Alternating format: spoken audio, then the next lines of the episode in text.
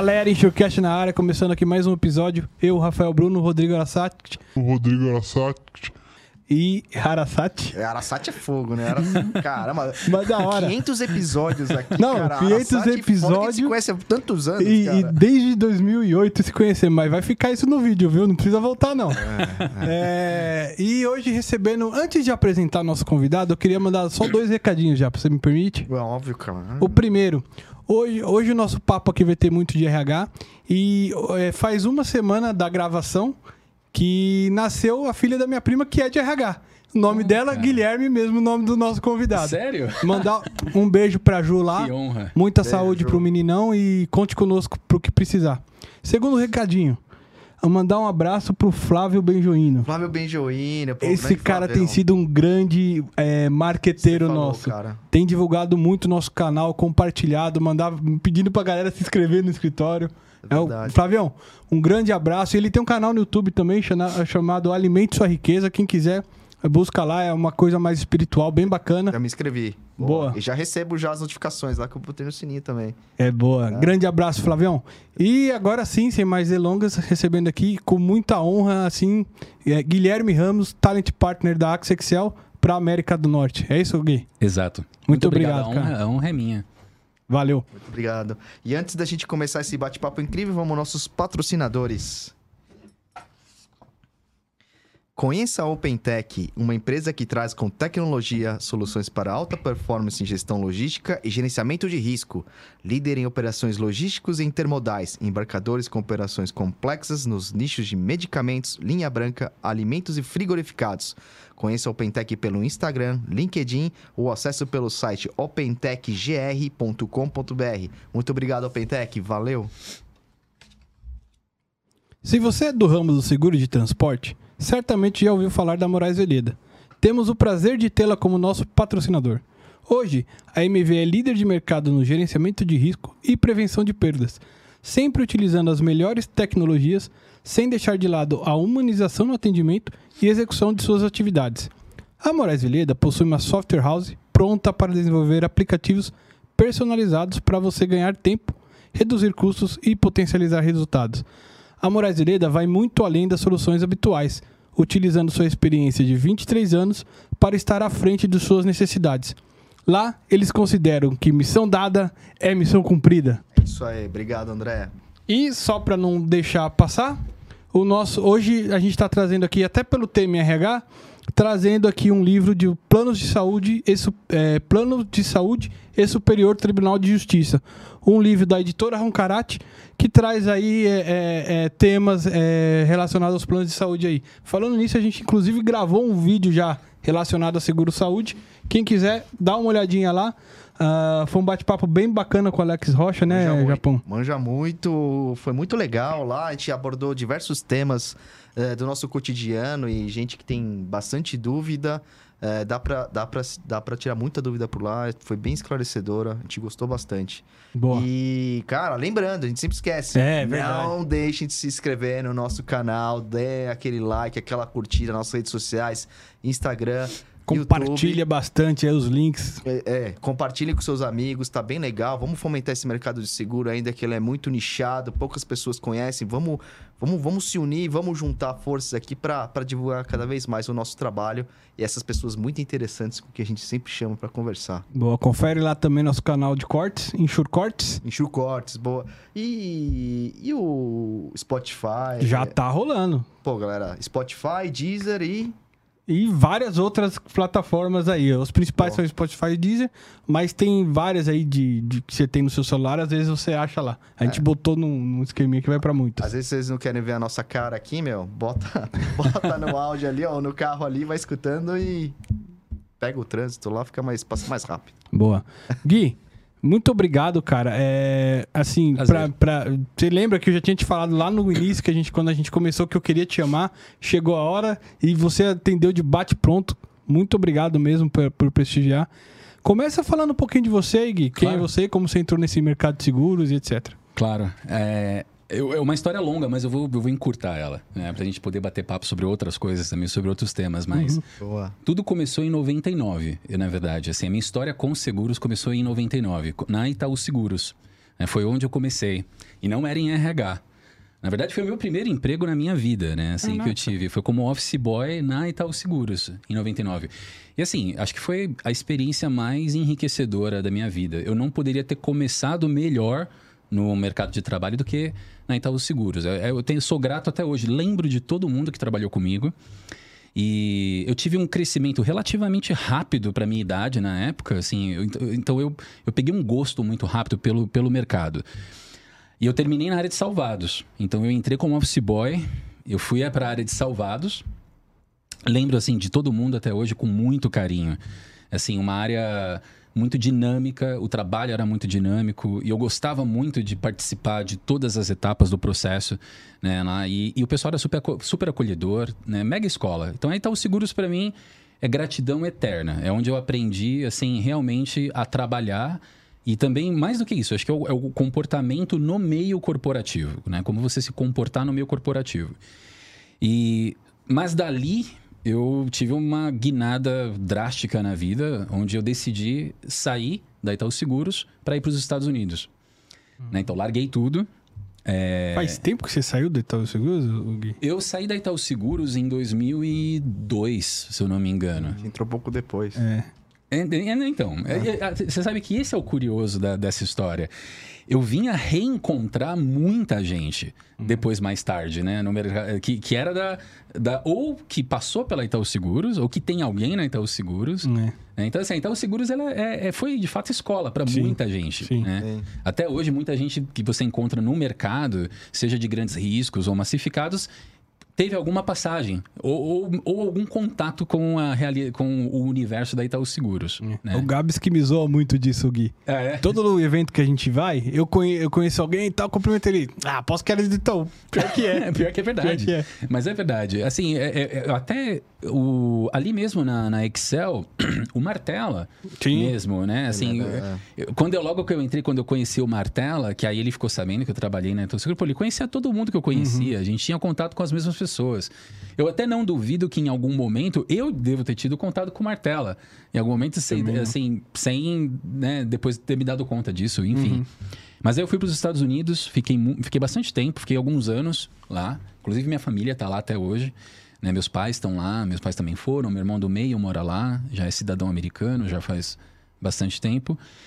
E ali também foi uma experiência profissional muito enriquecedora. Assim, eu trabalhei com tudo que você pode sonhar, que você pode imaginar, eu fiz ali. né? É até mais fácil eu falar o que eu não fiz do que, eu- do que o que eu fiz ali. né? E depois de alguns anos eu voltei pro Brasil. Eu voltei pro Brasil em 2006, se eu não me engano. Agosto de 2006 eu voltei. E ali naquele ponto, desde quando eu voltei, acho que a, a melhor opção que eu tinha no mercado de trabalho era como professor. Né? Eu pensei, ah, talvez a, a minha volta, porque, porque ficou um gap para mim, né? Assim, não tinha como eu voltar para o meio corporativo eh, depois desse gap de alguns anos, né? Entre 2002, né? Itaú Seguros e 2006, eu achei que não seria tão fácil voltar assim para o mercado. Então, eu comecei a dar aula. Aí, dando aula, comecei primeiro no meio executivo a dar aula, né? Voltei a ter um pouco de contato com esse meio executivo. Aí passei a dar aula em escolas, fui professor na cultura inglesa por uns quatro, cinco anos, mais ou menos. E aí foi onde foi a, aí foi a segunda grande guinada da minha vida. Porque até então eu ainda não tinha, na verdade, feito faculdade. Porque eu saí daí da Itaú Seguros decidido a, ao invés de entrar numa faculdade, eu vou perseguir uma experiência de vida. Eu vou, vou perseguir alguma algum outro tipo de descoberta. Eu não me sentia preparado. Para mim, eu acho que a decisão de você entrar numa faculdade, ela tem que estar muito atrelado ao, ao seu autoconhecimento. Na verdade, ela se torna, acho que, mais eficiente quando está atrelado ao seu autoconhecimento. Quanto melhor você se conhece, mais fácil é você entender o que, o que e onde você pode contribuir.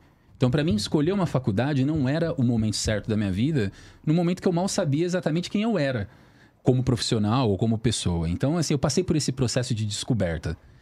E, e aí, na cultura inglesa, eu, eu saí da cultura inglesa, e ali eu decidi fazer administração, porque é onde eu senti que era o momento certo para mim realmente começar a estudar. E, mas eu fiz uma carreira muito, muito, muito forte como professor. Né? Assim, tive grandes conquistas como professor, estudei, é, fiz um curso em Londres, estudei em Londres, voltei para São Paulo. E ali foi quando eu me tornei estagiário da Excel. Ou seja, eu voltei para o mercado segurador. Eu fui chamado, eu fiz um, passei um, um processo seletivo pelo CIE e fui entrevistado, entrevistado pela Raquel, ali na Renato Paz de Barros. Né? E assim, foi acho que o momento mais decisivo ali da minha vida. Foi um divisor de águas, assim. Acho que foi a melhor, uma das melhores coisas profissionalmente que já aconteceu na minha vida. Até não só profissionalmente, acho que pessoalmente. Né? Porque a Excel também para mim. E é, é engraçado como as pontas se tocam, porque o que a Itaú Seguros foi para mim num começo de vida, a Excel foi para mim no momento crucial da minha vida, onde eu estava já ali me consolidando como eh, sonhando em me tornar pai, uhum. né, me consolidando também como parceiro, como marido da minha esposa. E a Excel entrou nesse momento da minha vida, né? Mas foi interessante porque eu fui estagiário, eu tinha na época eu tinha 30 anos de idade. Então eu era o estagiário mais velho da Caramba. É aquele filme lá. É, é, exato. E sabe o que é engraçado? Que Muita o, o Robert De Niro. É, ah, é. pô, o cara tinha. Não, tô brincando. É, 60 anos. É, o Rafa me envelheceu uns, uns 50 anos agora. Mas ali, para mim, é, mas e, e, tanto que muita gente não sabia que eu era estagiário. Tinha muita gente ali dentro que não, que não, não sabia desse detalhe. E quando ficava, sabe, mas você é estagiário? Cara, eu não sabia que você era estagiário. Mas ali foi onde tudo começou. Foi a minha volta para o mercado segurador. Né? Acho que eu eu, eu, eu tenho um, um, mix de ceticismo com, com também acreditar em muita coisa, mas eu acho que deve ter um toque de destino nisso tudo, porque o mercado segurador, né, assim, eu fiz esse, eu fiz esse looping, né, todo para voltar para o mercado segurador. E desde então segui aí crescendo, né, dentro da, da Excel. Eu tive o momento, acho que que eu tive de profissional em RH com a Raquel foi único porque ali a gente basicamente estruturou um RH numa empresa que a princípio era pequena. Quando eu entrei, eram pouquíssimos funcionários. Se eu não me engano, era menos de 40 pessoas que a gente tinha quando eu entrei. Eu entrei três meses depois que ela entrou também, então casou de que tudo que ela foi desenvolvendo, aprendendo, eu fui acompanhando lado Legal, a lado. Isso. E isso, assim, é uma oportunidade única, né? Porque uma coisa é você entrar no mercado segurador numa não que isso seja ruim, pelo contrário, tem os seus benefícios, mas você entrar no mercado segurador num RH consolidado, onde cada caixinha já está bem formada, ali né, tem, eu sei de, de, empresas do mercado segurador que tem um RH ali com 33 pessoas na equipe. É, é muito diferente de duas pessoas tendo que basicamente desenhar um RH né, ali do, do, do, do chão para o teto. Né? Então foi o que eu e a Raquel a gente fez juntos, sob a liderança dela, que por sinal, assim, é, tenho muito orgulho de dizer que acho que eu tive algumas chefes marcantes na minha vida e ela foi, um, ela foi uma. Assim, ali foi uma escola, ela foi professora, mentora, parceira, enfim. Top. Né? E aí foi isso. Aí é onde eu cheguei agora, hoje, atualmente, eu atuo como faço gestão de talentos. Trabalho como talent partner, é, suportando Estados Unidos, Canadá e Bermuda. Né? Não atendo o Brasil mais hoje, até por conta da própria estrutura né, da empresa. Uhum. E, e, e, não atendo mais Latam também. Né? Eu atendi a Latam também. Sempre atendi Latam, Brasil. E vez ou outra dava algum suporte, alguma coisa para fora. Mas agora os meus clientes, Estados Unidos, Canadá e Bermuda. Mas, mas, você mora lá fora, ou você, você tá aqui com. Não, eu moro aqui. Não, eu moro aqui. Eu não, é, e para ser sincero, eu não tenho nenhuma pretensão ainda de morar. De, de voltar, voltar para América não, do Norte. Não tenho. Seria legal um dia. Eu acho que na circunstância certa seria legal, mas eu acho que hoje o, o meu momento de vida ele tem mais ressonância aqui do que ele teria fora, eu acho. Sim. É, e, e, como eu tive essa vivência também fora do Brasil, que também eu acho que foi no momento certo. Uhum. É, eu acho que foi num momento onde eu era muito jovem, eu tinha disposição, energia, assim, baixo risco também. Eu, poder, eu podia assumir mais riscos.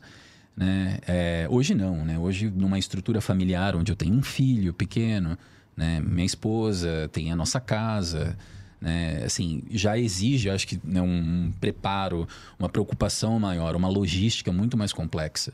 É, estaria aberto a voltar um dia a morar fora, mas acho que não é algo que eu tenho em vista, assim, não. Mas e... como é que é, o, o Gui? Você hoje estando aqui, fazendo essa gestão dos, dos talentos, digamos assim, lá? Como é que funciona na prática, assim? Até porque também pandemia meio que ah, afastou a gente do escritório nesse sentido, né? Ah, por onde começar, Rafa? É, olha, são muitos os desafios, assim, de você fazer uma gestão à distância, né?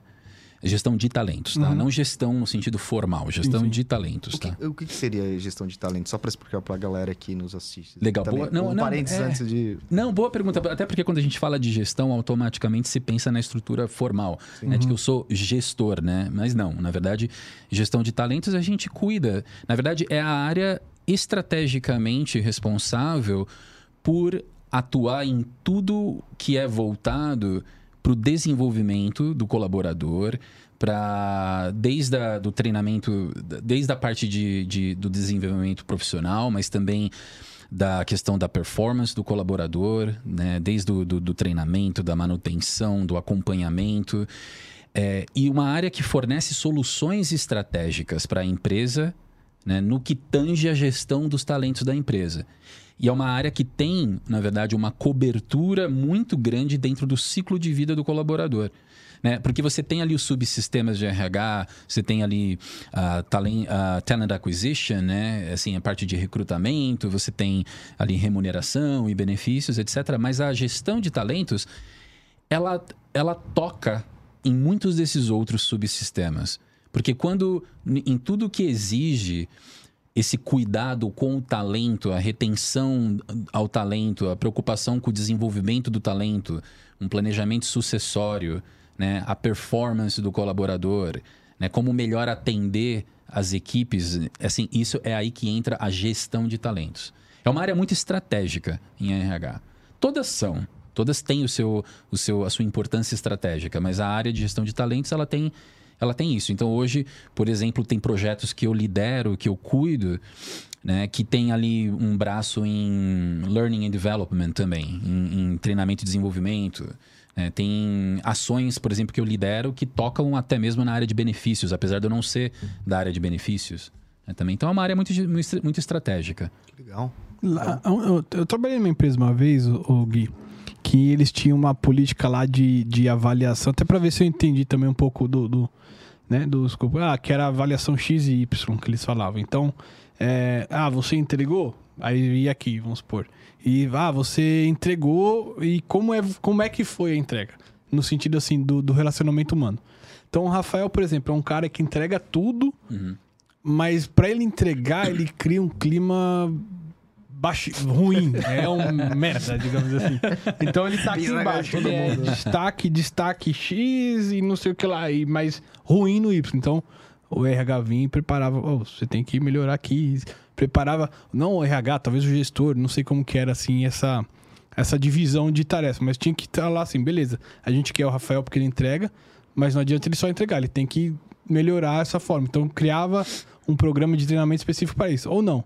Ou o Rafael, ele é o cara que todo mundo gosta, mas não entrega nada. Sabe assim? Aí, beleza, aí tinha a ação para isso aqui também.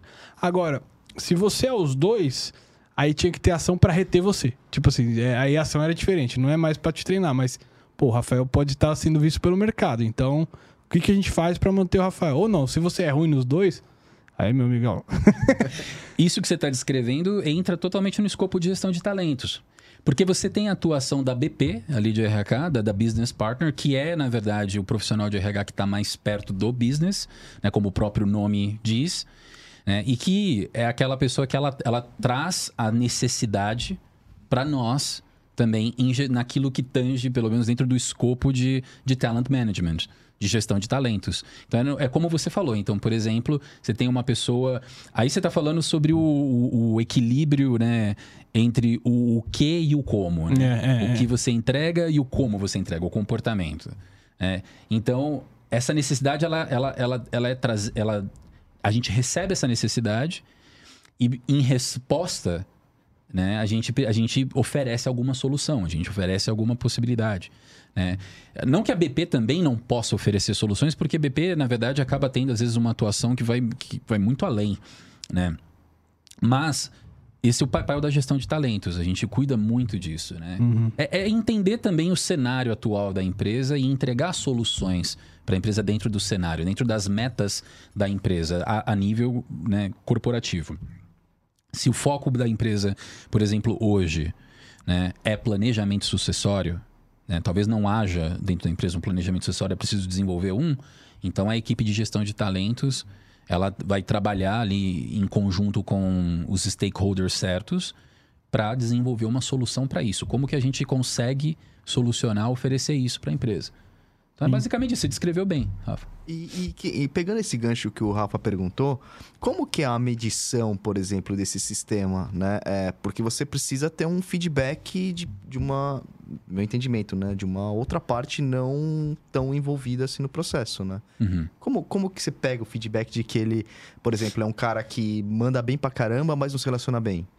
Como, como o RH consegue pegar isso? Aí acho que vai muito da proximidade do RH pra, com a área, com o gestor, com a equipe, com, com os, os- e com os principais stakeholders ali, né? Então acho que vai muito do relacionamento do RH. Né? Então, assim, e isso é uma coisa que.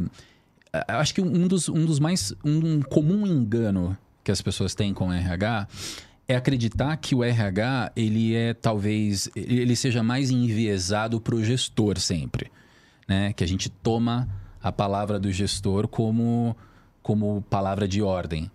Isso não é verdade, até porque o papel do RH também é muito desafiar o gestor. E o gestor, na verdade, ele também ele é tão avaliado quanto quem a gente está avaliando. Então, se o Rafa É mais enquanto- uma peça ali, né? Exatamente. Ele é parte, né? Ele é uma engre- ele engrenagem. é uma ele é parte da engrenagem, né? Do, do que, do que faz aquele motor funcionar. Então, se o Rafa, enquanto gestor, ele traz para mim, né, um- um- um problema, uma necessidade de melhor desenvolver um profissional, o Rafa também entra em questão para nós.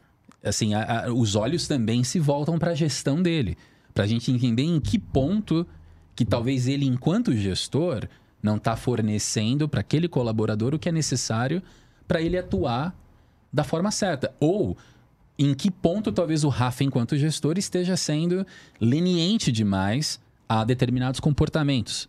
Né? Então não existe esse enviesamento, ele é, ele é um pouco mito. Não que não aconteça, deve acontecer. Assim, eu não, não consigo falar por todo o RH. Sim. né? Deve ter, mas um RH verdadeiramente eficiente, que atende ao cliente e não aos interesses de- do gestor apenas, e atende a todo a, a empresa como um todo, ele, ele tem essa preocupação. Então, como que a gente chega nessa, nessa, nessa métrica? Como a gente, a gente busca o máximo possível de, de, de, assim, de coleta de dados, de informação. Né? Porque o RH ele também tem que ser isso, ele tem que ser, que é o que a gente chama de, de data-driven. Né? Você tem que ser movido por, por dados, por fatos. Então a gente busca, né? Pô, como é que está a avaliação, como que foi a avaliação dele no ano anterior? Né? Pra gente ver como que tá a avaliação dele esse ano, o que, que aconteceu nesse interim entre um ano e outro. Quem são, o- talvez quem poderia falar mais sobre a performance dele enquanto cliente interno ou até mesmo cliente externo. Então existe todo um processo investigativo que faz com que a gente chegue né, nesse, nesse, nesse aferimento correto. Às vezes tem aquelas pesquisas, né, que eu sou, eu enquanto avaliado, sou obrigado a enviar para alguns clientes internos e lá vai estar o que o cara. Também. Ah, Aí eu combino lá o martelo e a Não, é parabéns de não, é isso tô que eu ia falar. brincando. Não, é isso que eu ia falar. É, Eu acho que tem isso. Aliás, um abraço pro Martelo, que a gente falou dele Ah, é aqui. verdade, Pô, um abração pra ele. Verdade. É, Eu, eu acho que, assim, por exemplo, isso, isso tem muito, né? Então tem que ter esse cuidado de. Mas não, eu acho que aí vai do gestor pessoa. também saber quem que o cara tá escolhendo. Você tá Então. escolhendo amigos, por exemplo, né? É, não, e tem, tem, tem essa. E também tem um outro ponto que às vezes, assim, posso até viajando, mas você sempre tem aquele que o, o preferido do gestor ou não tem uma proximidade maior. E como Sim. que evita esse tipo de coisa pra deixar de uma maneira muito mais imparcial, entendeu? É profissionalismo. Porque, no final, às vezes, a- Sim. dá É, certa... hoje você é gestor, você pode ter funcionários ali que, que, que pode pensar isso, que você que prefere pode um ao isso, outro. é, é, exato. Eu acho que isso vai muito da, justamente da capacidade do RH em desafiar o gestor.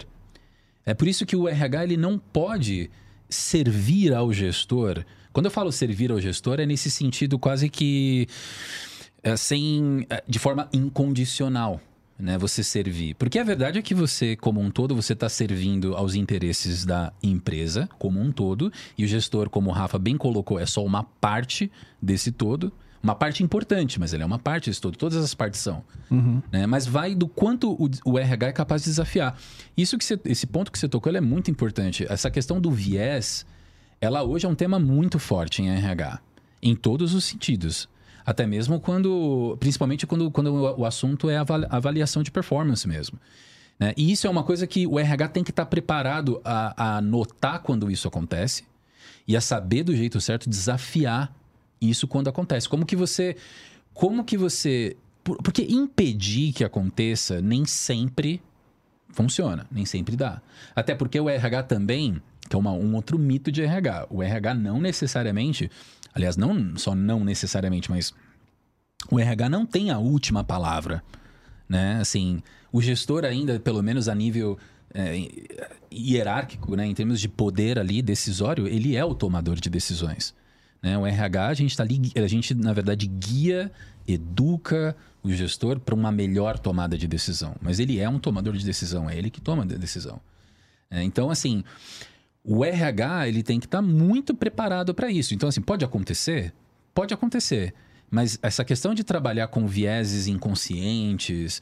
Porque também tem isso. Às vezes o próprio gestor ele não percebe quando ele está sendo enviesado. Sim. Né? Às vezes a gente também tem essa impressão de que talvez o, o- o gestor ele tenha essa, essa noção clara de que, poxa, esse é meu amigo, então eu vou beneficiá-lo da melhor forma possível. Nem sempre é o caso. Às vezes é inconsciente.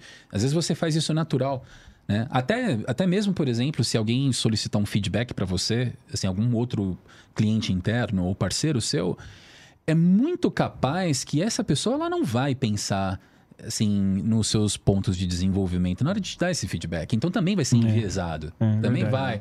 Então ela vai ali buscar tecer ali o melhor sobre você, né? ela vai destacar o melhor sobre você. Que daí é um outro ponto onde o RH entra também de buscar feedback daqueles clientes mais difíceis que você tem dentro da empresa, que é aqueles que são aqueles que vão talvez falar aquilo que o seu parceiro mais próximo não vai falar. Então, assim, é, é, é um, é um grande desafio. Lidar com viés não é fácil. Uhum. Tá? Não é fácil, porque a gente está entrando no inconsciente humano. A gente está entrando Ah. em coisas assim que por si só já são, em sua própria natureza, já são complexas o suficiente. No meio corporativo, que aí já é um outro monstro ainda mais complexo, né? Fica mais difícil, mas E você tem que lidar com muita gente totalmente diferente, de gerações diferentes. Pensam de- diferentes. É, então, imagina você equilibrar tudo isso, né, né, Gui? Porque, enfim, não é só me- tacar-lhe pedra e também não é só amansar, né? Você tem que Exato. ter-lhe o, exato. os dois. Agora, Gui, você vê, assim, na sua experiência, que a galera é, dentro de casa, assim, ele, não dentro de casa na sua casa, mas dentro da Sim. casa do RH, digamos assim, a galera busca o RH, pô, tô passando por isso aqui, tô tendo essa situação aqui com o meu gestor, ou geralmente elas ficam mais com medo? Da minha, da minha experiência particular, sim. Eu acho que isso foi uma das, uma das coisas das quais eu acho que eu mais me orgulho no trabalho que a gente construiu. Você conviveu né, também com isso, Rafa. Né? Mas talvez você seja enviesado também para dizer isso, né? Porque nós, né, nós nos conhecemos, né? Não, eu tô, você tá aqui. então, não à toa que eu estou aqui. Mas, é, no nosso caso, de fato, a gente, a gente sempre teve um relacionamento muito próximo com todo mundo. E as pessoas sempre confiaram muito. Mas essa confiança, ela nasce a partir do momento que o colaborador, ele nota que o RH, ele exerce ali um papel que desafia o gestor. E que não é leniente ao gestor só porque é gestor. Só porque é o nosso, o nosso cliente. Tá? Então, acho que vem disso. Eu acho que onde o colaborador se afasta do RH é quando o colaborador ele nota que o RH serve ao gestor, exclusivamente ao gestor, e não a pessoas, Uhum. e não a- a- aos colaboradores como um todo. Então, é aí que se distancia. Hoje, eu- eu acho até que por conta da própria pandemia, né, eu, eu, pelo menos, eu sinto que as pessoas passaram a recorrer mais ao RH. né? Até porque o RH teve um papel, assim, fundamental Sim. nesse cenário caramba. caótico. Teve, né? Assim, desde... Assim, a gente poderia... Acho que a gente precisaria de mais uma hora de, de bate-papo para poder transcorrer né, sobre todos os, os, tudo aquilo que a pandemia causou e onde o RH teve que atuar e ainda atua. Né? Mas eu, eu acho que sim, as pessoas se aproximaram mais. Mas essa proximidade, ela realmente acontece apenas quando o colaborador ele percebe que ele pode contar com o RH. Uhum. Que o RH não vai exercer aquele papel de fazer um filtro crítico que beneficie o gestor apenas.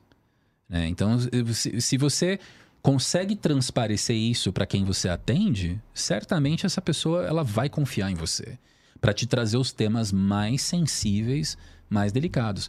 Nos meus quase oito anos eh, de volta no mercado segurador, eu sinceramente assim eu já, já peguei os temas mais complexos, mais sensíveis que você pode imaginar. E muito grato por isso, porque significa que a gente conseguiu demonstrar né? Gerar uma confiança ali, né, no funcionário. Exatamente. É, é porque realmente tem essa questão aí do, do próprio funcionário, às vezes, ter aquele receio de, né, de chegar e falar de uma coisa que vai martelando a pessoa, assim, por muito tempo, e... mas tem esse medo, né? De, É. de perder o emprego, É. ou de Como é que vai vazar uma chegar? informação, se a Sim. pessoa vai absorver bem ou não vai. Se entendeu? vão acreditar no que você tá falando. É, a- e às vezes tem aquela questão também, é, é, se vai pro, pro gestor do gestor ou se vai direto por RH, como é que se faz isso, né? Muita- depende, é o que você falou, né? Sim. Depende de como o RH da empresa vai trazer esse colaborador mais para perto, né? É, E, Pô, e eu entendo bem esse medo que as pessoas têm. Eu entendo, porque, de certo modo, eu acho que todo mundo acaba. Isso, eu passo por isso. E olha que eu, fa... eu estou no RH. Eu faço. Eu acho que você, você tem uma impressão de que você está você tá sempre sob avaliação. Até em momentos onde você não deveria estar sendo avaliado. E, né, então, assim, eu entendo. É um medo que. Por isso eu falo, eu, como RH, às vezes a gente sente isso. Né? Assim, porque eu, assim, é, é- é engraçado que eu, eu trabalho com RH, mas eu tenho os momentos onde eu preciso do RH. Eu tenho que ter um RH para mim. Puta, é uma boa pergunta, né? Vê? O cara que Exa- trabalha em RH, quem quer É, ter? exa- Exatamente. Entendeu? Então, assim, é delicado. É delicado porque você tem. Você sempre busca ali um equilíbrio constante do, poxa, eu, né, de como que eu levo esse problema adiante, como eu, como eu descrevo isso, né? Por que, que eu tô levando isso?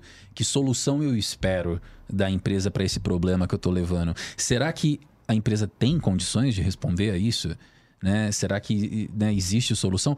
É delicado. Então, assim, eu compreendo, eu não julgo quem tem medo, às vezes, de se aproximar por isso, né? Assim, mas eu é é a dica que eu dou para todo mundo que, que ouvir a gente aqui, sabe? É, é melhor você, você superar esse medo e se aproximar do RH do que você guardar para você algo que eventualmente vai se tornar é, tóxico, Cancerígeno. cancerígeno dentro de você É. né? Entendeu? Então, ainda que ainda que seja para desopilar, de fato, sabe? Que seja para você Soltar. soltar, busca o RH, nunca evita, porque assim, é o papel do RH é esse. A gente a gente tá ali para colher também. É, eu já trabalhei mesmo numa empresa que eu adorava a empresa, mas eu comecei a conviver com alguns fatos que eu preferi sair. Assim, é Exato. uma empresa que, enfim, é, fiz amigos, tenho, tenho, enfim, boas recordações, né? Já faz algum tempo. Mas, mas é, chega naquele ponto. Aí, aí também, eu já, às vezes você falou da questão do medo, né? De você se aproximar pelo medo, não se aproximar pelo medo. Mas às vezes aquela questão, ou de, de, de- de- você não acredita que vai fazer alguma coisa, você não tem aquela Descrença, é uma é, descrença. Uma, é, uma descrença mesmo no negócio. Ou mesmo a sua cultura pessoal, o seu jeito de ser. É. Porra, não vou ficar fazendo fofoquinha, meu. Eu prefiro pegar meu chapéu e ir embora, sabe assim? Sei. Esse é o meu jeito de ser, talvez errado. É, Mas é, é, porque, eu talvez- porque às vezes quem você fica. desiste de algo É. que, né, enfim. É verdade. É, mas você sabe que não existe forma para mim mais triste de perder um colaborador do que essa, que é a silenciosa. Ser fogo isso. Assim, pro- eu, eu, eu tô falando agora como uma pessoa, assim, como RH, como alguém que se importa com quem trabalha na empresa. Pra mim, assim, a pior. Porque existem, existem perdas de, de, de talentos que elas são inevitáveis, tá? Assim, o mercado, assim, o mercado, principalmente quando tá aquecido, a gente, como você- vocês sabem, né? Assim, é pequeno, é um mundo pequeno, todo mundo se conhece, todo mundo conhece todo mundo. A rotatividade, ela, ela tende a ser alta. Então, assim, existem perdas que são inevitáveis. Mas eu acho que não existe, assim, algo mais é, negativo para a empresa e para o RH do que essa perda silenciosa. Aquela pessoa que gradativamente, a conta gotas, foi se intoxicando, seja com a cultura corporativa, ou com problemas com o gestor, ou com uma má gestão de modo geral, sabe? Assim, um desalinhamento com valores e princípios da empresa. E aquilo nunca chegou até o RH. Nunca foi dada a oportunidade de um resgate. E aí, de repente, essa pessoa sai. Para mim, assim, é, é, é, o, que, o que de mais triste pode acontecer, Uhum. sabe? Assim, com o RH. Para mim, falando como RH. Uhum. né? É, eu lembro que essa, hora, essa época, assim, eu chegava em casa e minha esposa sempre foi do tipo assim, pô, eu chegava no final de semana e começava, pô, quero, sabe assim, já começava a pensar no que eu ia fazer e tal, no trabalho, assim. Ah, ah. Ah, ah, meu, você dá uma segurada aí. Nessa época, eu tava assim, no meio da semana, pô, falta muito pra chegar, sabe? Ela virava pra mim, Rafael, nunca te vi assim na vida, cara. Tipo, sai dessa empresa, sabe assim? É, e foi um pouco disso, assim. Então, eu acho que foi muito essa questão das duas coisas, assim, da descrença e de não ter essa. Sabe assim, não vou ficar fazendo fofoca. Então, assim, de se sentir. Mas eu acho que isso é errado, assim, da minha parte, que é isso. Eu, eu perdi a chance de ajudar a melhorar. Até mesmo é. a pessoa. Exatamente. Não, mas até porque, assim, essa visão que você teve, Rafa, de, poxa, eu não quero levar fofoca adiante, Uhum. é preciso entender também o que é fofoca e o que não é. É. E, o que é e, e o que, de fato, é algo que merece Sim. vir à tona, né? Que merece ser trazido à frente. Né? Assim, até- e, e isso também é um outro filtro que o RH tem que ter capacidade de fazer, de diferenciar aquilo que é fofoca, que são coisas né, triviais ali, que, que você resolve no dia a dia com as pessoas mesmo. É. Né? Porque o RH também, ele, ele não pode, assim, entrar nessa esfera, né? Porque não, não tem como você resolver, né? Picuinhas, você resolver coisas É, pequenas assim, não sim, dá. sim. E, se- e- e se o RH entrar nisso, Esquece, esquece. escola primária. exatamente. Mas é, é importante você diferenciar. Acho que, infelizmente, é, assim, a gente, até culturalmente falando, a gente é parte de uma cultura que, que tem a mentalidade do eu prefiro não incomodar. Ah, entendi. É né? verdade. A gente não Ah. vem muito à frente né, para trazer problemas, para falar sobre problemas, porque a gente acha que vai incomodar, É porque a verdade. gente acha que é fofoca, porque a gente acha que nada vai ser feito. Então existe essa, essa descrença né, da, da, da, da possi- da possibilidade de, né, de que seja solucionado o problema. né? Então, então acho que esse, esse talvez possa ter sido um erro. Talvez o que você, pelo que você está descrevendo, não me parece que era meramente uma fofoca. Parece que era algo que, se é algo que gradativamente construiu a sua saída da empresa, muito provavelmente foi além de uma fofoca. Então não era uma. Né? Então acho que é importante a pessoa primeiro ela parar e olhar, né? O, né? o que está acontecendo? Isso é uma trivialidade? É um desentendimento que eu tenho que eu posso agora levantar agora mesmo, ir até a pessoa, tomar um café com ela num lounge, ali bater um papo e resolver? Se for isso, Já resolve ali. resolve eu sou ali. muito assim. Resolve, não precisa. Já se xinga É. aqui e pronto. Você não precisa de um planejamento estratégico para isso. É, é. exato, exato. E, e, e assim, e é importante ter o contato é, face to face com, com o RH, porque assim, você falou dessa questão de saber identificar. Às vezes, às É vezes verdade. alguém é, olha pra sua cara e vê que você não tá fofoca, você tá puto, cara, você tá triste, você tá mal, cara, entendeu? Exato. E aí você vai olhar o resto do time. Como que tá o resto do time? Se eu só eu, Rafael, ou, Ou é o é time inteiro, ou mundo, aí 90% do time, sei lá. É, é uma- Agora, Gui, deixa eu te perguntar. Até que ponto você acha que, assim, é, essa questão, essa gestão da, da pessoa, ela, ela, ela tem que partir dela mesmo, de se enxergar, de ver, de, de entender o que precisa ser feito? Ou às vezes também, tipo, sabe, é isso que eu já posso. O que será que tá acontecendo ali? Vamos con- conversar, conversar com mais pessoas, ver.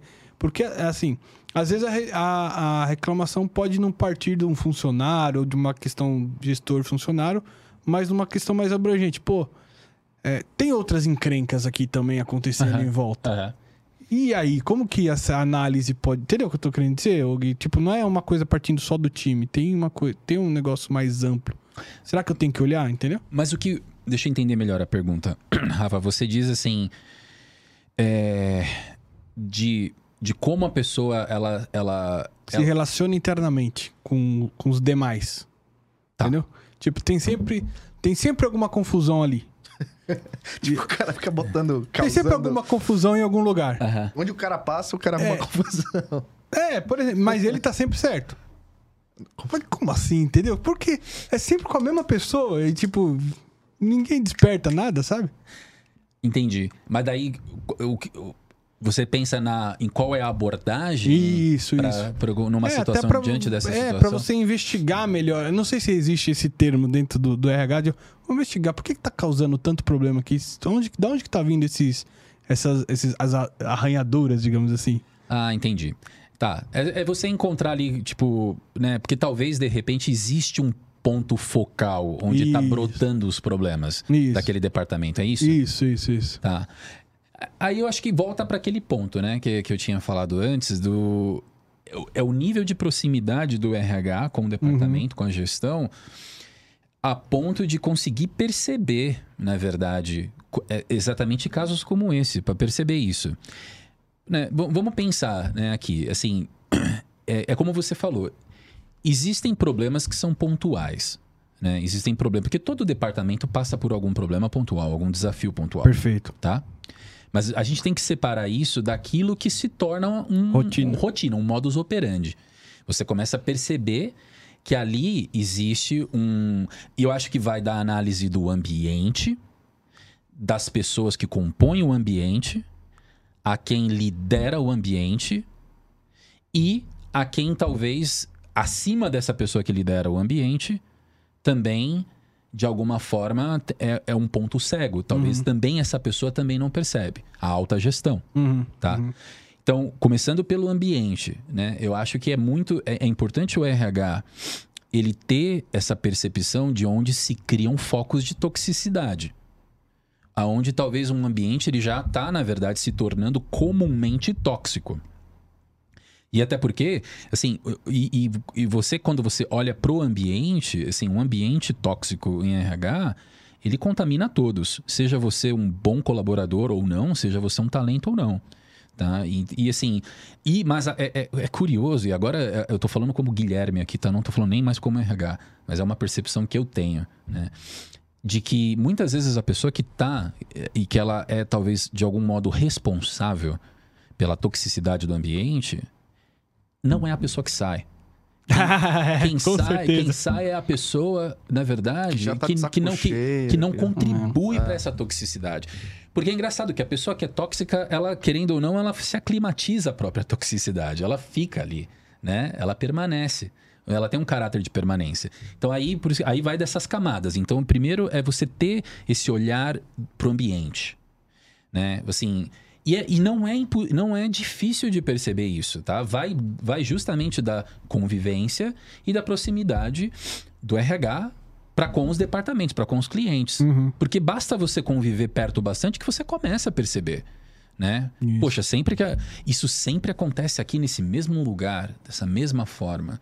Se cria-se ali um- uma tendência, sabe? Cria-se ali um, um modus operandi mesmo, né? Aí você vai para pessoas, você começa a, aí você começa a, a compreender quem compõe esse ambiente. Uhum. E aí entra esse processo de você entender, assim, de onde que talvez existe um ponto focal. E aí você parte para gestão, você começa a olhar. Mas poxa, e o gestor dessa área, né? Como é que como é que ele como é que sob a gestão dele isso está acontecendo, né? Uhum. E aí, e aí você vai mais a fundo ainda, você pode ir ainda mais longe, que é você olhar justamente para a alta liderança, você olhar até para quem é o gestor desse gestor, entendeu?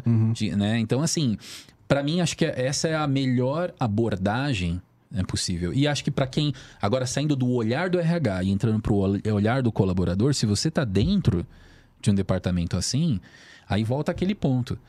É, você, você precisa, na verdade, levar isso a princípio para o seu gestor. É importante. Que tem esse ponto também, que as pessoas às vezes têm essa dúvida do eu vou direto para o RH ou eu vou para o meu gestor. Para mim é vai para o seu gestor.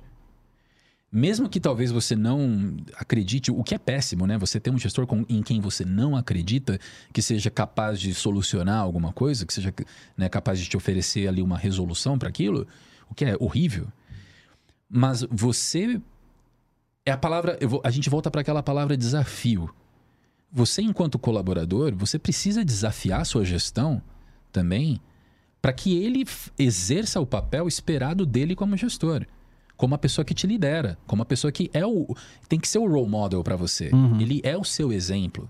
Ele é talvez a cadeira que você esteja mirando, inclusive. né? Então não deixe de vai pro gestor. Né? Porque indo para o gestor, você, você pode iniciar um- ali uma, um processo positivo do gestor também. Né? Que- Porque talvez seja um ponto cego, talvez essa, esses, esses nichos tóxicos ele não esteja percebendo no dia a dia. Porque acontece também de muitas vezes não afetar necessariamente a produtividade. Sim. Porque não significa que o ambiente é tóxico que ele seja improdutivo. E esse é o pior.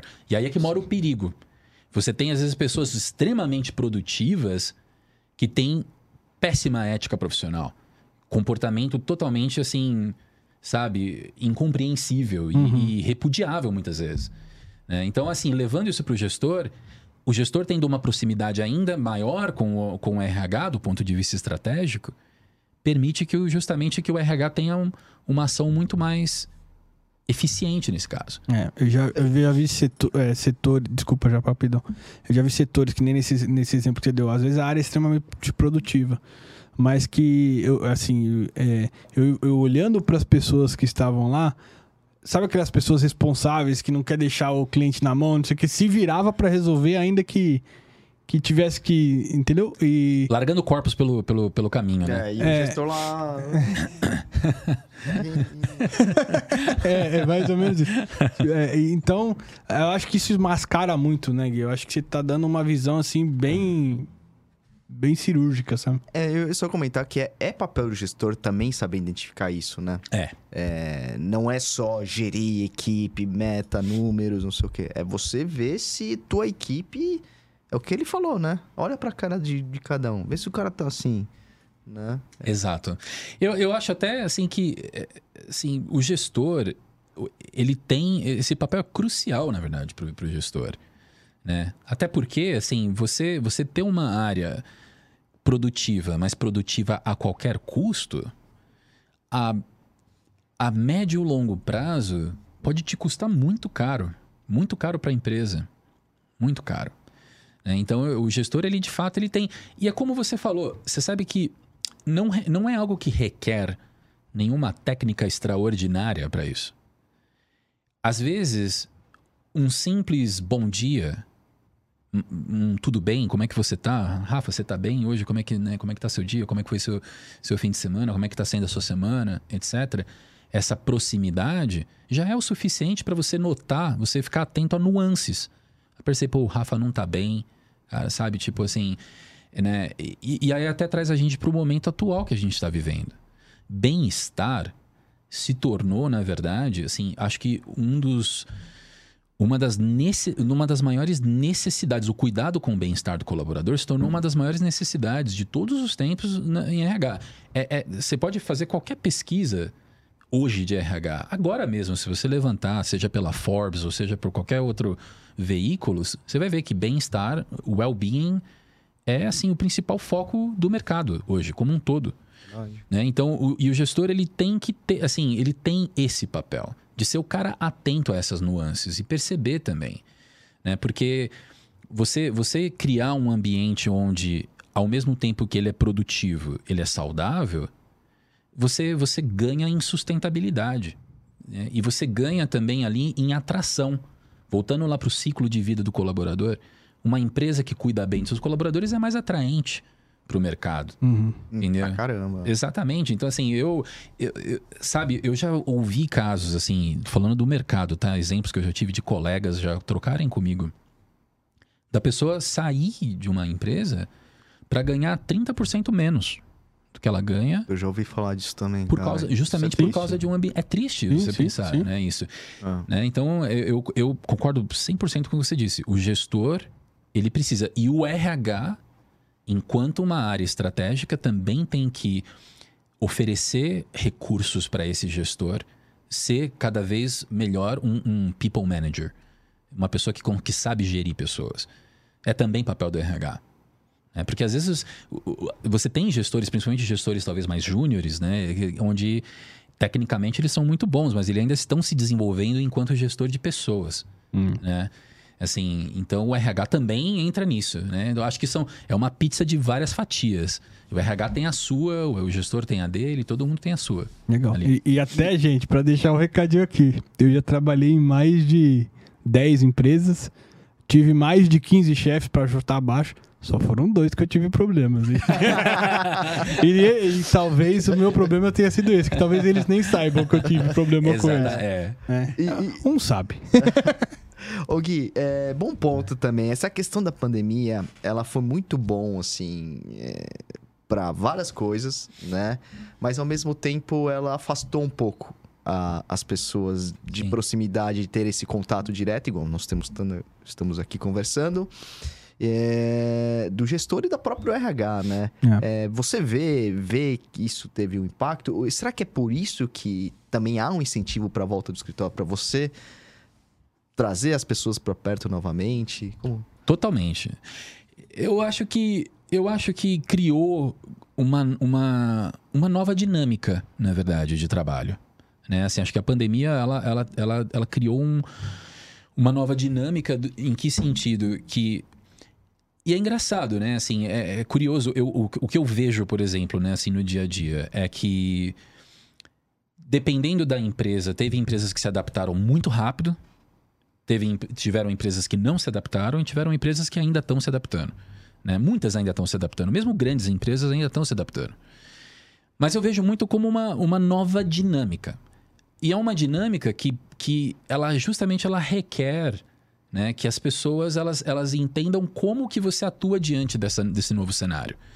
E é isso que acho que todo mundo está ali no seu, na sua própria individualidade tentando, tentando encontrar algum esclarecimento. E a empresa, na verdade, ela tem que, que oferecer para as pessoas essas, justamente esses recursos, essas possibilidades, né? De como que você, como que você sustenta ainda bons relacionamentos mesmo num ambiente virtual. Como que um gestor faz a gestão de uma equipe mesmo dentro de um ambiente, de, né, às vezes 100% virtual, né, gerindo equipes à distância, né? Como que as pessoas ainda conseguem ainda é, sustentar ali a sua sociabilidade mesmo estando distante?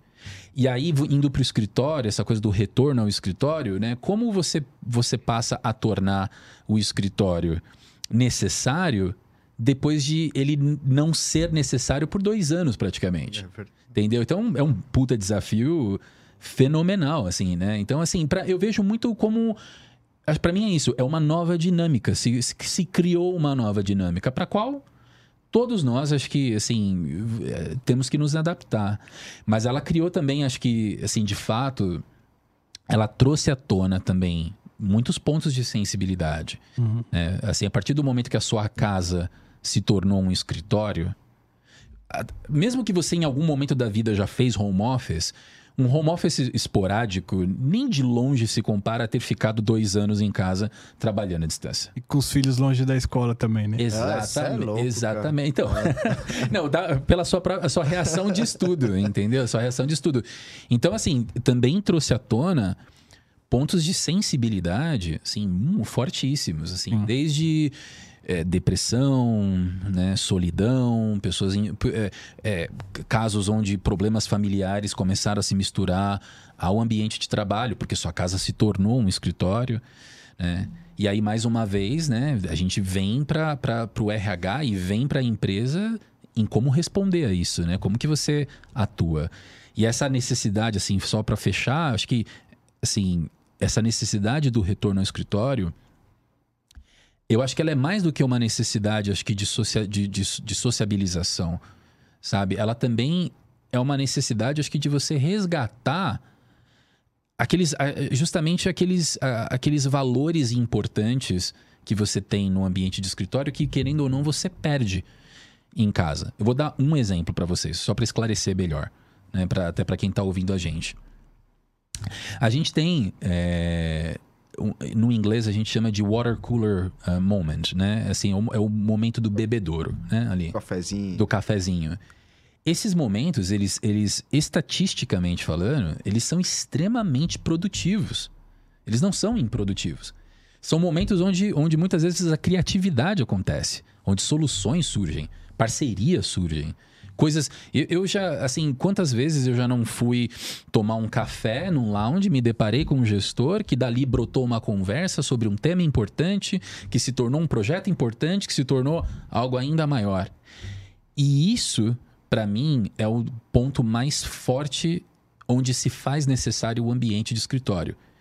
Porque ele tem uma dinâmica mais orgânica e que permite esses, esses momentos, né? Que aí vem o desafio. Como que você virtualiza isso? Como é que você virtualiza um bebedouro? Entendeu? Se, se, você não, se você não vai espontaneamente encontrar alguém no bebedouro para bater um papo, para tomar um café, como que você cria isso? É. É Porque assim, até a gente usa isso, né? Ah, eu quero bater um papo com o Gui, mas ele tá ocupado. Ih, ele foi tomar um café. Deixa eu tomar um café também. Exato, exatamente. É estratégico, É, é, pô. estratégico. Por isso que eu falo, são, são valores assim do escritório, né, que não podem ser perdidos. Eu acho que é por isso até que existem gestores que estão desesperados para ter as pessoas de volta no escritório. Porque muita coisa boa brota disso. Verdade. Você tem ali, você tem aí o CEO da, do Starbucks mesmo, da, da, da corporação, praticamente assim, ele, ele acho que no sentido literal, falou que ele é, ele, ele é capaz de se ajoelhar para implorar para as pessoas voltarem para o escritório. E não estão voltando. E quem tá forçando tá perdendo gente, né? Exato. Isso, isso, é, isso é um grande desafio, né? Você sabe que assim, eu, eu vi algum lugar recentemente que assim, tem pessoas recusando trabalhos porque é 100% no escritório. Exato. Né? Então, é saber vender bem isso e ao mesmo tempo ter alguma, alguma flexibilidade ao mesmo tempo. É, a É uma pandemia, balança, é, né? a pandemia trucou as empresas, no, Hum. sentido, Verdade. no sentido literal. Sobrevive, né? Sem, sem... Exatamente. E aí entra assim, né? Acho, acho que tudo que a gente está dizendo, assim, vai, a gente vai pegando pontos da roda do ciclo de vida do colaborador. É. Que aí entra no ponto da, da atração e da retenção de colaborador. Né? Como é que a gente atrai colaboradores dentro desse ambiente, seja 100% virtual ou híbrido, mas como que você mantém também colaboradores dentro desse ambiente, sendo que agora a, Que a competitividade aumentou exponencialmente. Porque hoje você pode aplicar, você pode hoje aqui em São Paulo aplicar para trabalhar remotamente para uma empresa na Espanha É, ou em. Londres, ou em qualquer lugar do mundo. Assim, não tem mais a dependência do, do, do escritório. Então, assim, se tornou um mercado mais competitivo. É. E agora Verdade. o desafio é maior ainda para o RH, em como manter as pessoas. Agora que você pode trabalhar em qualquer lugar, né, A concorrência qualquer hora, aumentou, a né? concorrência aumentou. É. E, e até dentro disso, Gui, de manutenção, algumas coisas, às vezes, assim. é, às vezes a pessoa troca de emprego. Que nem você falou, às vezes ela troca pra ganhar 30% menos, mas às vezes ela troca também pra ganhar 15, 10, 20, 30% mais. Também. Que às vezes, se ela tivesse pedido um aumento pro gestor dela, sei lá, há meses atrás, ou se o gestor dela tivesse oferecido um aumento proativamente, não, pô, o Japa faz um bom trabalho aqui, vou aumentar o salário dele. Aumenta o meu salário Ele no não- ele não teria saído. ele não teria saído. Sim. Né? P- Pelo menos não por aquela proposta. A proposta teria que ser melhor. Como é que você vê essa questão do funcionário ir, ir pedir aumento ou. Eu vou dar o meu exemplo de Essa novo. pergunta é boa. É, vou dar Essa o meu é exemplo boa. de novo, até pra não ficar no Você quer vazio. pedir aumento? Cara, eu nunca pedi aumento. eu pedi aumento uma vez na minha vida. Porque eu tenho aquele pensamento retrógrado de que, pô, se o cara tá me vendo no meu trabalho, enfim, tem que partir essa. dele, né? Sim. Aí não adianta também na hora que eu pedir as contas, ah, não, mas calma aí, posso ter conta? Não, não tenho, já dei minha palavra lá, não vou voltar atrás. Mas eu sei que também isso, eu não tô certo nisso aqui. Pô, nada mais, mais comum de, pô, você deixar claro as suas, como posso dizer, intenções. E Sim. aí, enfim, vai dali do dia a dia. Pô, tô querendo ganhar um pouco mais, um pouco menos, e aí você vai ficando na empresa ou não, dependendo da situação. Como você vê isso, Gui? Eu, eu sinceramente acho que o ponto, o principal ponto, e agora eu vou falar uma coisa que as pessoas, elas, a, a grande parte, assim, acho que das pessoas tem dificuldade para entender isso, tá? É, né, é, é um, eu diria que é um primeiro passo antes de você sequer pensar no aumento, tá? É você ter a consciência, nem, né, nem é tanto um passo, mas é você ter a consciência de que esforço não necessariamente se traduz em produtividade e eficiência. Perfeito. Tá? Esse é o primeiro ponto. Porque tem. Por que, que eu tô dizendo isso? Porque tem gente que às vezes pensa, poxa, eu tô me esforçando tanto, trabalho tanto, cara, eu mereço um aumento. Mas se, se isso não se traduz em resultado em- ou em oportunidades para a área, assim, esforço por esforço, todo mundo se esforça. É, entendeu? é, é. Então, assim. Ou seja, já não é uma justificativa. Então tem que ter esse primeiro cuidado, essa primeira sensibilidade de. Tá, assim, eu sou um cara muito esforçado, eu me esforço, mas eu tô gerando resultado. Tá? Eu, tô, eu tô trazendo resultado. Porque se você tá trazendo resultado, esse acho que é o primeiro argumento que você tem. Sim. Entendeu? Né? O, a- o- você, se você consegue e se você consegue traduzir isso para o seu Em gestor, número? você, trans, você torna esse papo ainda mais fácil. Uhum. Entendeu? Assim, né? Assim, olha, eu, eu, eu te trago isso, né? E assim, e pro meu nível hoje de conhecimento, né? Eu, eu acredito que talvez eu esteja defasado. Que daí vem um outro ponto também. É você também ter um conhecimento mais amplo do, dos, dos, da sua própria área de atuação, dos seus pares, de quem trabalha com você. Não necessariamente dos seus pares apenas onde você trabalha, mas do mercado Uhum. né? Porque talvez aquilo que você pensa que está defasado, pelo até menos a nível demais, de mercado, tá ótimo, entendeu? É uma realidade. É Sim. uma realidade. Isso já aconteceu muito. Eu já vi pessoas, por exemplo, né, saírem da empresa para se depararem com um mercado muito mais voraz. Assim, onde, onde ela ganhava muito mais, onde ela estava anteriormente e ela achava que não ganhava. Uhum. né? Então, assim, é importante também você ter essa noção. E não é algo difícil de você conseguir esse conhecimento. O RH, assim, acho que o RH pode orientar o colaborador, né? Claro, né? Jamais discorrendo sobre informação privilegiada, né? Confidencial, mas a nível, pelo menos, de conhecimento, de te apontar para a direção certa, é, é um conhecimento que você consegue obter. E até pelo seu próprio networking também. Conversando com as pessoas, você chega, você consegue saber. Né? E não tem assim, acho que não tem nenhuma área hoje que não seja fácil você conseguir fazer uma pesquisa rápida onde você encontra ali qual é a faixa salarial daquilo. daquilo né? Pelo menos a faixa. Né? Ó, você deveria estar ganhando entre tanto a tanto, entendeu? Então, para mim, esse é o primeiro ponto. É você fazer uma autoavaliação. E uma autoavaliação genuína de si mesmo antes de você sequer pensar na pergunta. Né? Porque para mim, eu acho que você levar. Porque não existe nada pior do que você queimar um pedido de aumento, tá? Assim, o pedido de aumento ele, ele, ele é tratado como tabu, mas não deveria ser. Desde que você está fazendo isso com plena consciência, né? Do que Embasado, né? Embasado, né? Você está Então, levando a, um case. A dica é levar um case pro Levar o gestor e case. falar, meu, Exato. Pô, pô, vai gerar um corte isso aí, hein? É. Sorte.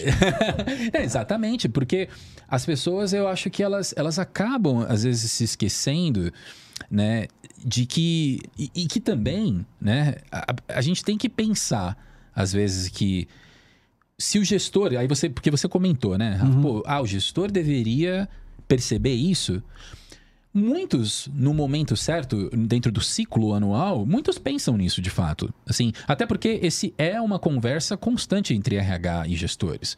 né? Depois que a gente passa ali pela, pela calibragem dos colaboradores no, no, no fechamento do ciclo de performance, tem ali um momento para ser discutido promoção, é, aumento de salário, etc. E- esse momento ele existe já, naturalmente, tá?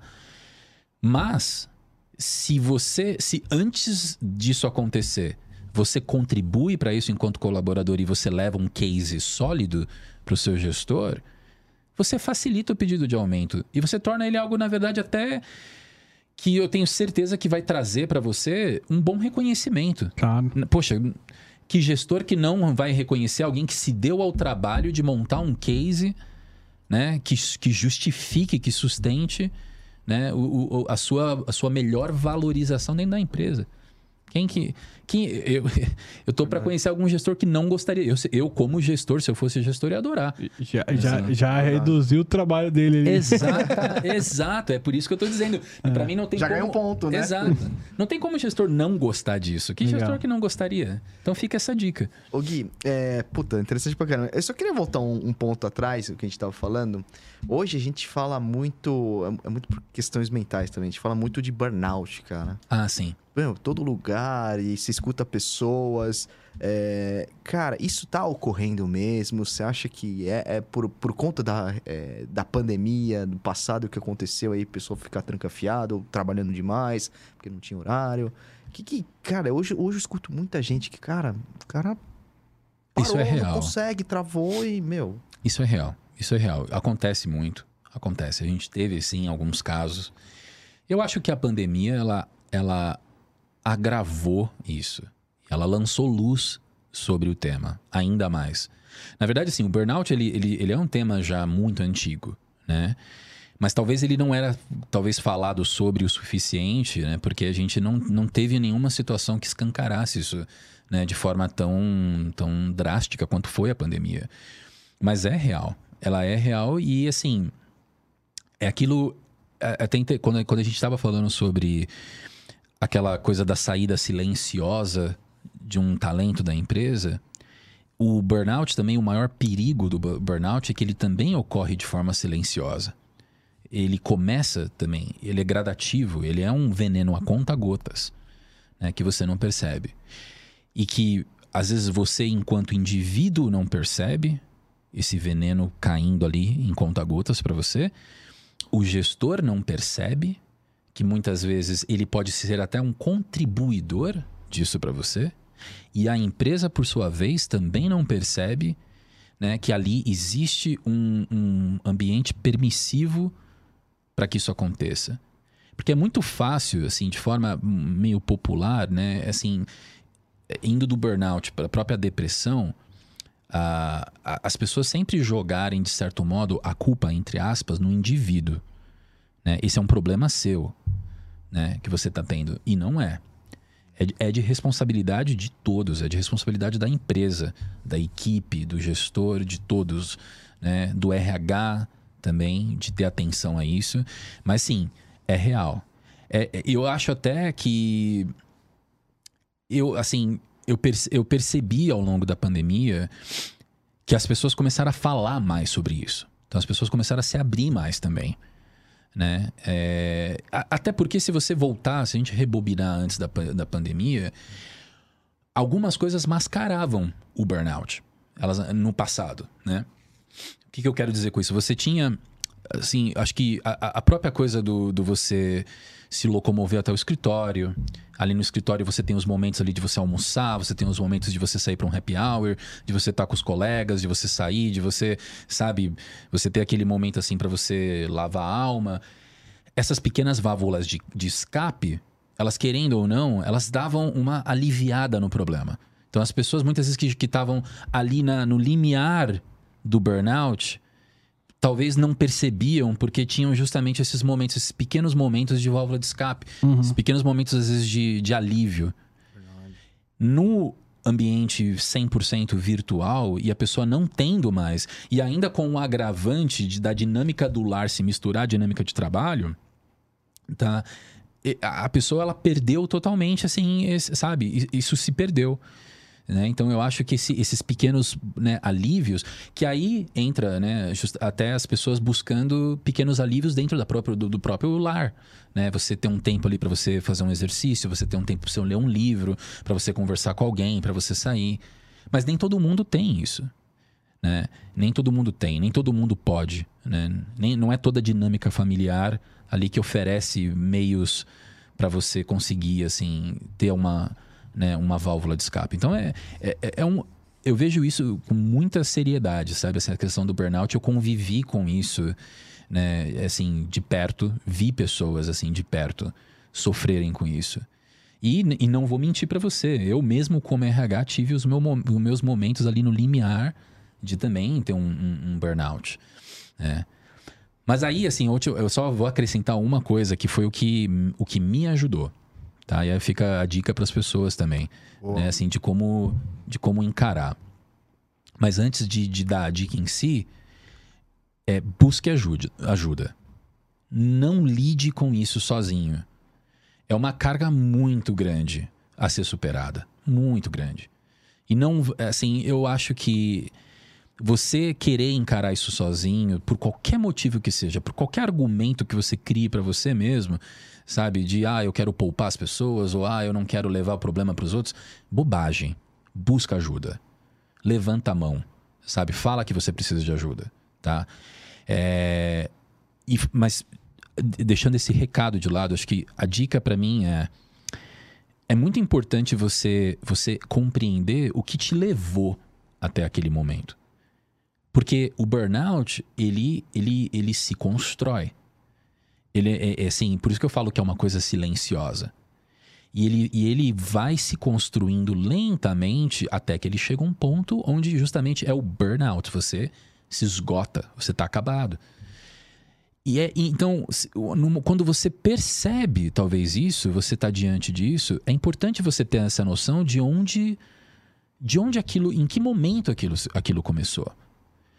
Porque você fazendo esse backtrack de tudo que aconteceu, você rebobinando a fita, isso permite você fazer aquele uma avaliação muito mais assim holística da situação, você poder perceber que talvez haviam oportunidades ao longo do caminho de intervenção, seja sua, seja do seu gestor, seja do RH, seja da empresa, seja da própria sociedade, seja da sua família, que talvez você você perdeu ao longo do caminho. Então você precisa resgatar isso. Então, é, só, é quando a pessoa descobre que ela deveria estar mais próxima da família, ela se distanciou. Ou ela descobre que ela talvez não falava tanto com o gestor quanto deveria estar falando. Ou ela descobre que ela, poxa, tem um RH que oferece inúmeros recursos para o seu bem-estar e ela não utilizava. Então, é, então fazer essa, essa avaliação. Pô, como, como que eu cheguei aqui? O que, que me trouxe até aqui? Ninguém acorda com burnout. Com burnout né? Assim, amanhã putz, estou, com, estou esgotado. Né? Do nada. Né? Se cria, a situação se cria. Você chega nela. É, é, você acha que também é o papel da empresa, assim, é, é, é, cuidar disso, desse tipo de coisa? Por exemplo, assim, vamos, vamos tirar questões pessoais, mas assim, a carga de, de trabalho, de demanda e de atendimento e daquela correria toda, né? É. É 100% o papel da empresa.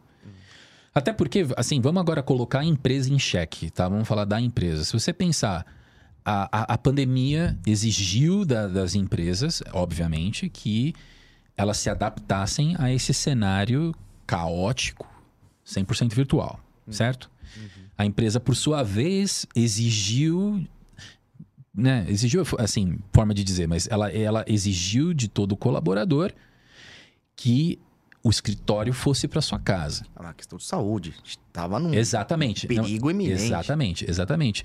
Mas uma hum. vez que, se, que tudo isso se sucedeu, já não é mais possível você separar assim as coisas. Não é mais possível você separar. É. Tanto que em, em, discussões amplas de RH ao, ao redor do mundo, você percebe que agora, e, e dentro das tendências de RH, você percebe que a empresa não tem mais como ela, ela deixar de se preocupar com a sua vida pessoal, separando da sua vida profissional. É por isso que se fala tanto em equilíbrio vida profissional e vida pessoal. Então, sim, é responsabilidade da empresa também isso se preocupar. Não à toa que soluções criativas estão brotando disso. Sim, né? É, é, quando você pega, por exemplo, uma empresa que ela talvez institui ali dentro da empresa um, um lugar onde as mães possam amamentar os seus filhos, por exemplo. É uma ação que a empresa está propondo que, que, que, serve não apenas né, para atender ali o público feminino, né? Claro, assim, por uma necessidade assim, né, extremamente importante, mas que acaba querendo ou não dando também para a mãe uma oportunidade daquilo não se tornar um ponto de estresse, um ponto sensível para ela, que consequentemente vai afetar a própria produtividade dela, vai afetar é. a vida dela pessoal e a vida dela profissional. Então, essa separação não existe. E cada, isso, vai, isso você pode ter certeza. Por isso que eu falo, é uma tendência de hoje, mas para o futuro cada vez mais o RH vai ter que pensar nessa questão de como é possível equilibrar a sua vida pessoal, se preocupar com a sua vida pessoal, ao mesmo tempo que com a sua vida profissional, com o seu é. desenvolvimento profissional. Então, sim, a resposta é, é um total sim. Acho que a gente tá num momento de quebras de paradigmas, né? Total. Porque assim, a pandemia, óbvio, foi um- algo muito ruim, mas que trouxe diversas oportunidades. Eu, por exemplo, vi meu filho do, de zero a um ano ali todo dia. Então, que Exato. pai que tem os, né? Antigamente, né? Não... Não, você não. o Pai, eu, eu acompanhei toda a gravidez da minha mulher, vi a primeira vez que mexeu, tava lá do lado, a mulher mexeu, eu saí correndo, larguei a reunião, fui lá, deixa eu ver e tal.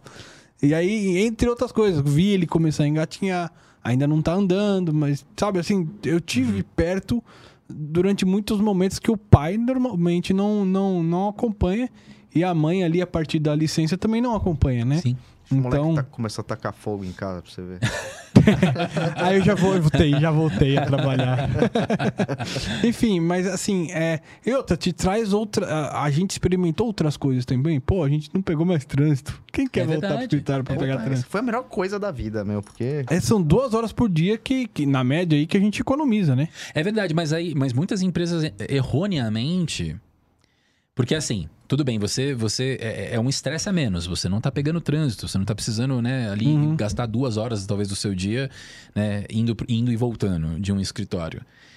Mas a empresa também não pode transformar essa comodidade de você estar na sua casa para simplesmente estender o seu, o seu, o seu, o seu dia Sim. de trabalho, entendeu? Ah, tipo, duas horas a mais, ou três horas a mais porque você tá em casa. Perfeito, é isso aí. Então, mas é por isso que eu falo que a empresa é responsável. É. O ambiente virtual também trouxe à tona isso, da, da- essa, essa Ah, tá ali o computador, você Tá lá ali, e fica. poxa, né? né? Não, ou, o seu gestor ali manda pra você uma mensagem, pô, você não consegue entrar rapidinho ali no você, Hum. né? Pô, você tá do lado do computador, né? Você não consegue entrar ali rapidinho, mandar aquele e-mail pra mim, né? Aí a criança for dormir, você volta a trabalhar, tipo, meia-noite você tá trabalhando. Exato. É, isso são armadilhas da, da, da pandemia também. É. Que, assim, a gente tem que ao máximo evitar, a gente tem que escapar disso, porque senão, né, assim, a coisa só se agrava. Voltando pra questão do É que burnout. você falou, vai, esses, essas poucas coisas, é uma preocupação que era pra você estar, por exemplo, tá vendo uma novela, uma- alguma outra coisa, não. Você tá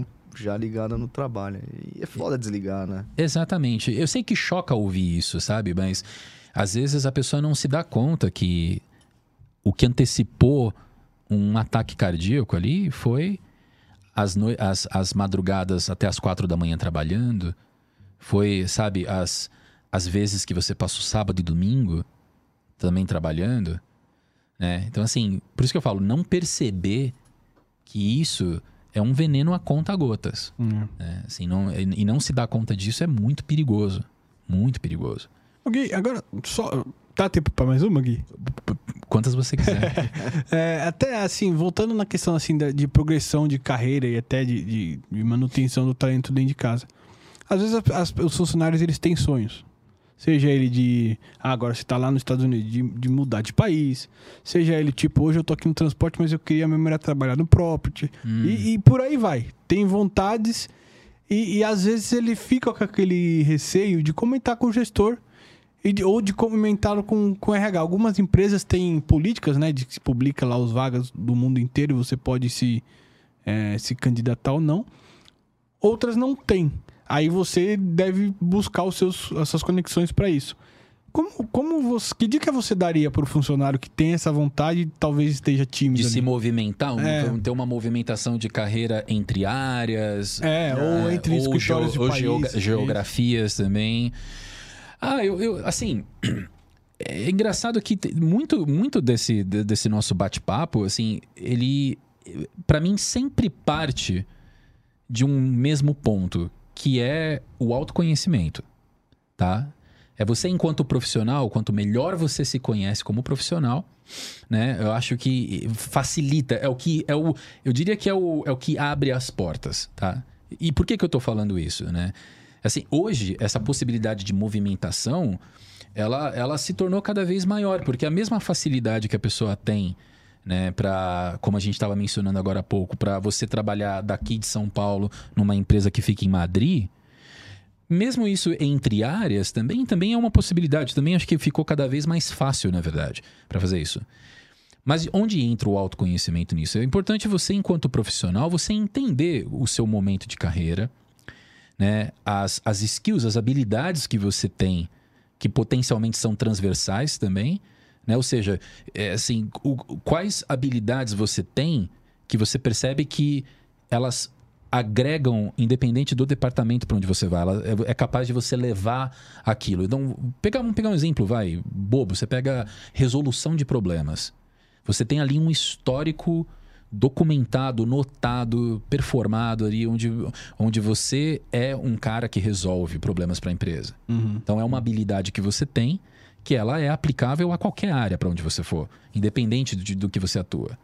né? Então, você ter essa compreensão do o que, de, de o momento de, de carreira que você tá, as habilidades que você tem, o conhecimento que você adquiriu, que relacionamento prévio você tem com aquela área do seu interesse, que contato você tem, em quais oportunidades você talvez já teve, ou é apenas assim uma curiosidade, apenas pela curiosidade, assim, tipo, ah, eu trabalho com RH, mas eu adoraria atuar no jurídico. Mas o que que, o que, que então, assim, essa autoavaliação do tipo, o que, que me leva a crer que talvez eu, me, eu, eu, eu daria certo no jurídico? Quais habilidades que eu tenho que são aplicáveis ao jurídico? Né? Qual é o conhecimento prévio que eu tenho? Qual é a relação que eu tenho? De repente, pode ser que. Quer ver? Vou pegar um exemplo concreto. Às vezes você está ali no RH, mas você tem um, um conhecimento, uma bagagem jurídica, seja ali pela legislação trabalhista, onde você atua, se você cuida de remuneração e benefícios e, enfim, é, faz gestão de pessoal. De repente pode ser que de fato exista ali uma oportunidade, né? Assim, e se- aí se você tem, se é uma área que exige uma formação específica, você pode correr atrás dessa formação, etc. Mas tem que fazer sentido pro seu momento de carreira, pro momento que você está vivendo. Ela tem, isso tem que fazer sentido. Então, por isso que eu, por isso que eu falo que parte do autoconhecimento, de você se perceber em que momento da sua carreira você está e porque essa movimentação faz sentido. Agora, como levar isso para o gestor? Onde as pessoas têm medo de levar isso para o gestor. Para mim, tudo se dá por como você apresenta a ideia. Assim, por a- a- aquilo que eu falo, enquanto gestor, não há por que um gestor ele levar a mal um case bem construído ou uma aspiração bem definida que você tenha, não é um devaneio, não é um sonho bobo, não é simplesmente uma empolgação ou uma, uma mera curiosidade, é sim uma aspiração que você tem a um outro departamento. Todo, qualquer gestor que seja gestor mesmo de, de fato, um forte gestor, ele vai acolher isso. Ele vai acolher, porque você está levando, né? Poxa, eu não estou levando. Ah, eu tenho interesse em trabalhar com marketing dentro da empresa. Mas olha, eu queria, eu queria muito o seu input enquanto gestor. Rafa, você é meu gestor. Eu queria o seu input enquanto isso, porque eu tenho aqui esse histórico de parceria com marketing, eu tenho esses conhecimentos, eu tenho esses cursos, eu já trabalhei com isso, eu já atuei. ah, esses projetos aqui que a gente teve, eu tive ali uma parceria, tive um contato com o departamento. Esse é o primeiro passo. E é importante também você, você entender, tá, mas qual é o relacionamento que você tem com a equipe onde você está interessado também. Né? Então, às vezes você está interessado num departamento com o qual você nunca se relacionou. Entendeu? Até para você conhecer, para você entender qual é a dinâmica de trabalho dentro daquele departamento. Será que é exatamente aquilo que você está imaginando? Né? Ou será que você está tendo ali uma visão ali externa né, do, do- do que seria atuar naquilo, mas de repente dentro do departamento não é como vai transcorrer? Então, é se autoavaliar, avaliar o cenário e não levar para o seu chefe, não levar para o seu gestor simplesmente qualquer, qualquer curiosidade ou qualquer devaneio. É levar um interesse genuíno. É uma aspiração. Porque ele vai poder contribuir. E, ele, e é o papel dele também desafiar essa sua aspiração. De fazer as perguntas certas. Uhum. Né? Te, te, te en- engajar nessa sua aspiração. né? E, enquanto gestor, nenhum gestor deve te impedir disso. Tá? Pelo contrário, pô, mas eu não quero perder você, etc. Opa, é para isso que. Ah, é você está insatisfeito, é, então? É, exato. Acho que volta naquilo que a gente falou também no início, né? Daquele receio, da É. você se abrir pra poder mais. Você falou. E aí em casa também com aquela questão do, do pedir aumento, né? Vai com uma ideia embasada, com uma coisa Exato. bem. É o approach. Ah, É o approach. E, mas, e, ah, mas aí quando a gente entra na coisa da- do você fazer uma movimentação geográfica, Eu acho super delicado. Isso até porque E não é fácil, né? não é fácil, exatamente. Mas além de não ser fácil, é você entender que se você não é uma pessoa talvez solteira, que não tem assim nenhum apego, nenhuma raiz forte onde você tá, tudo bem. Mas qualquer decisão que você toma de fazer uma movimentação geográfica, você tá levando toda uma família com você. Tá? Você tá levando, na verdade, toda uma vida com você. Uhum.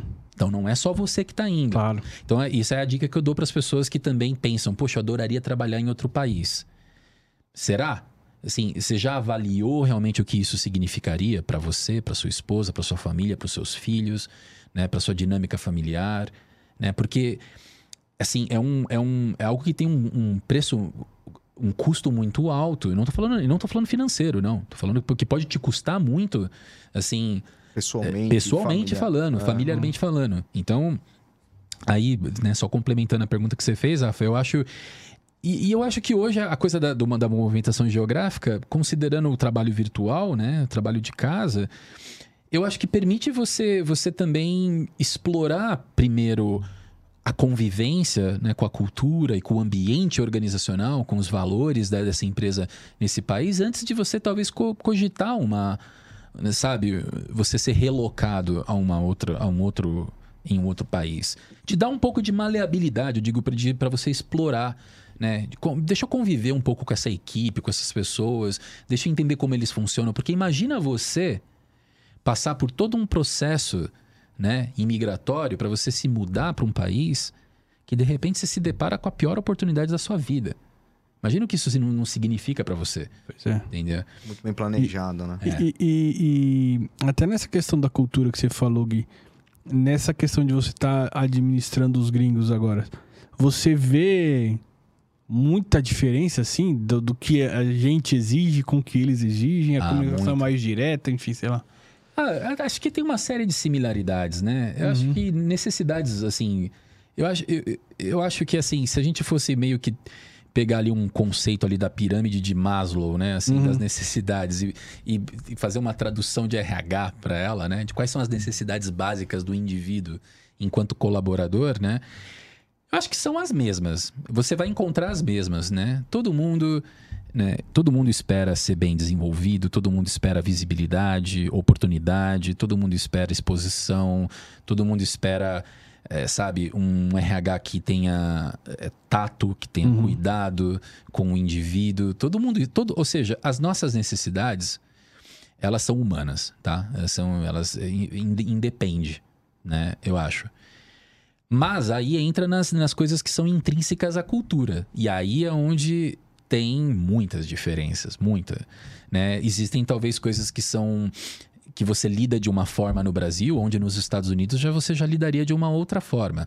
Por, a, que a di- a diferença está muito no approach às vezes.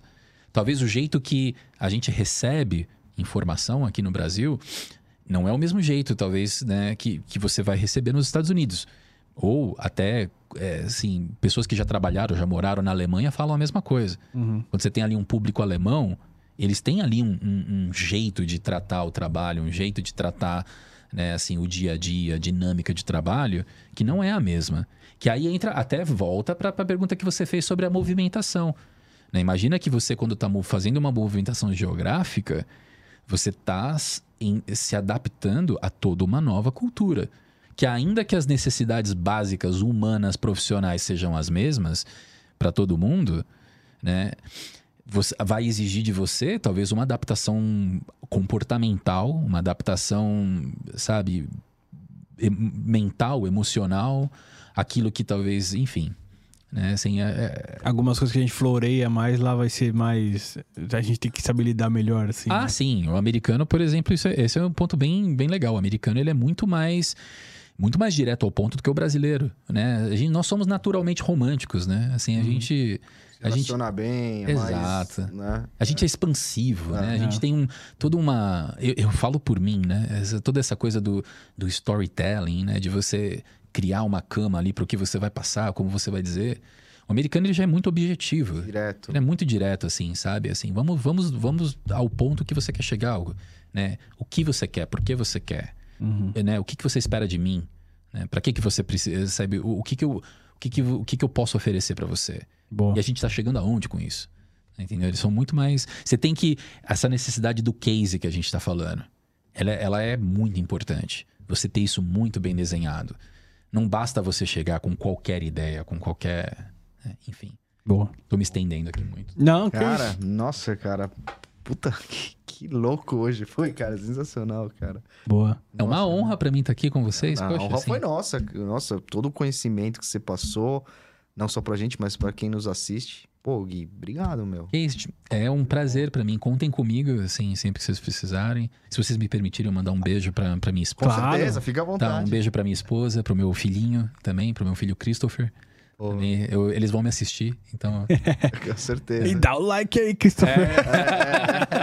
Boa. Gui, puta, muito obrigado, cara. Eu acho que é, não à toa eu usei exemplos pessoais mesmo, que eu sei que, assim, são, são aspectos meus que precisam ser melhorados e, assim, eu acho que você deu várias dicas, tanto para a empresa, né, num setor de RH, quanto para o profissional que Sim. quer, que quer se desenvolver. Obrigado Sim. mesmo, cara. Obrigado mesmo. Sim, pelo e eu espero que todo mundo tenha realmente internalizado isso de ter o RH como seu aliado.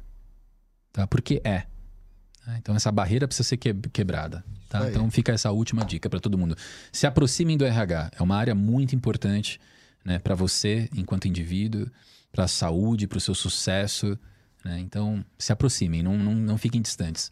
E aqueles certeza. RHs que tem a porta fechada, abre as portas também, né, Gui? Fica a dica também, fica a dica, né? Assim, é, próximos. lembrem-se do propósito de RH. A gente- a- nós estamos servindo pessoas, não apenas gestores. Legal. Tá? A gente está servindo pessoas. Boa. Obrigado, Gui. E galera, sempre lembrando, nosso recadinho aqui de sempre.